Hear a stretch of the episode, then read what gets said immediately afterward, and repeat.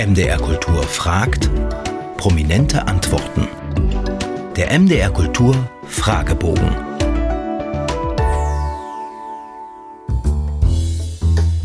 Sprüche und Widersprüche. Haben Sie ein Vorbild oder eine Lebensmaxime? Gründlich nachdenken und sich nicht kaufen lassen. Welches Bildungserlebnis ist Ihnen in Erinnerung geblieben?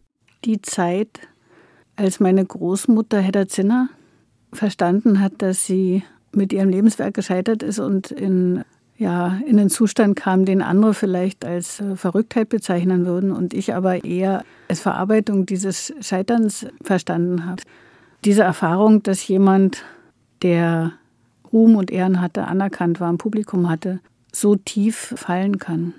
Worüber können Sie nicht lachen? Über die Tode, die in den letzten Jahren, fast schon muss man sagen Jahrzehnten, im Mittelmeer gestorben wurden über die Toten an den Grenzen Europas und überhaupt über die Menschen, die sterben, weil Nationalismus leider immer noch mit Waffen ausgefochten wird. Sein und haben. Was haben Sie sich zuletzt Schönes gekauft? Den Pullover, den ich anhab. Welches Buch würden Sie niemals weggeben?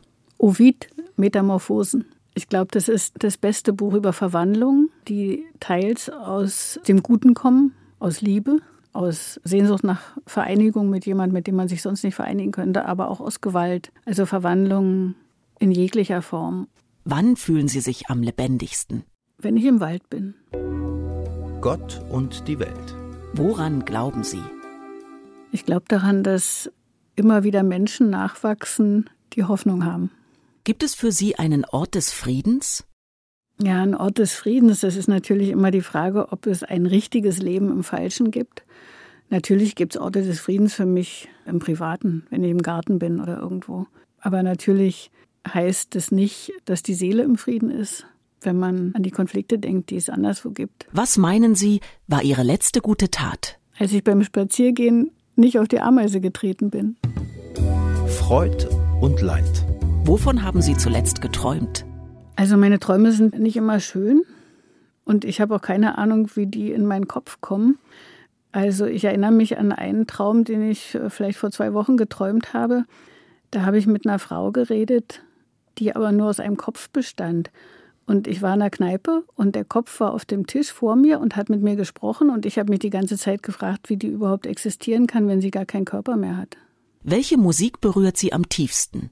Ich glaube, das sechste Madrigalbuch von Gesualdo. Was finden Sie schwerer?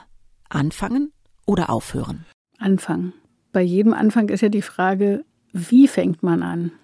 Also wenn ich zum Beispiel an meine Bücher denke, dann habe ich bei jedem Buch ungefähr zwölf Anfangsentwürfe, die alle was für sich haben, vollkommen unterschiedlich sind. Die Frage ist immer, welches ist die richtige Tür, durch die man in die Geschichte, die man erzählen will, reinkommt. Ja, und auch in anderer Hinsicht sind Anfänge, glaube ich, sehr, sehr schwer, weil man aus dem Nichts was machen muss, wie Brecht gesagt hat. Wir haben auch längere Podcasts, Hörspiele und Features im Abo unter mdrkultur.de.